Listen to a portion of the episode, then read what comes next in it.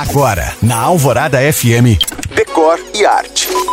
Esse é um podcast para os amantes do design dos anos 50. Que atire a primeira pedra quem nunca ouviu falar sobre os móveis Laffer, o clássico que eu te apresento hoje.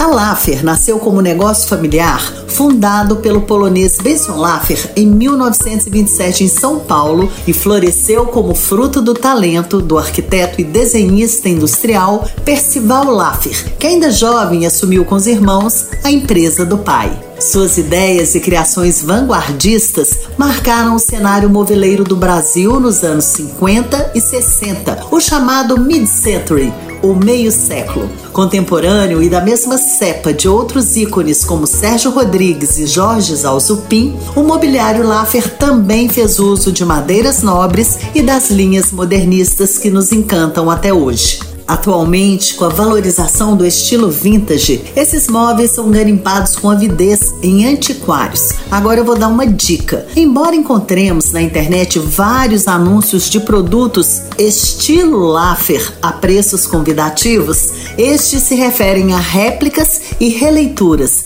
pois um Laffer original que tem gravada a sigla MP Laffer, ou seja, móveis patenteados Laffer, chega a valer até 20 20 mil reais. Lembrando que você pode ouvir o Decore Arte no site da rádio e ver mais sobre o que eu falo no Instagram you.cam.find.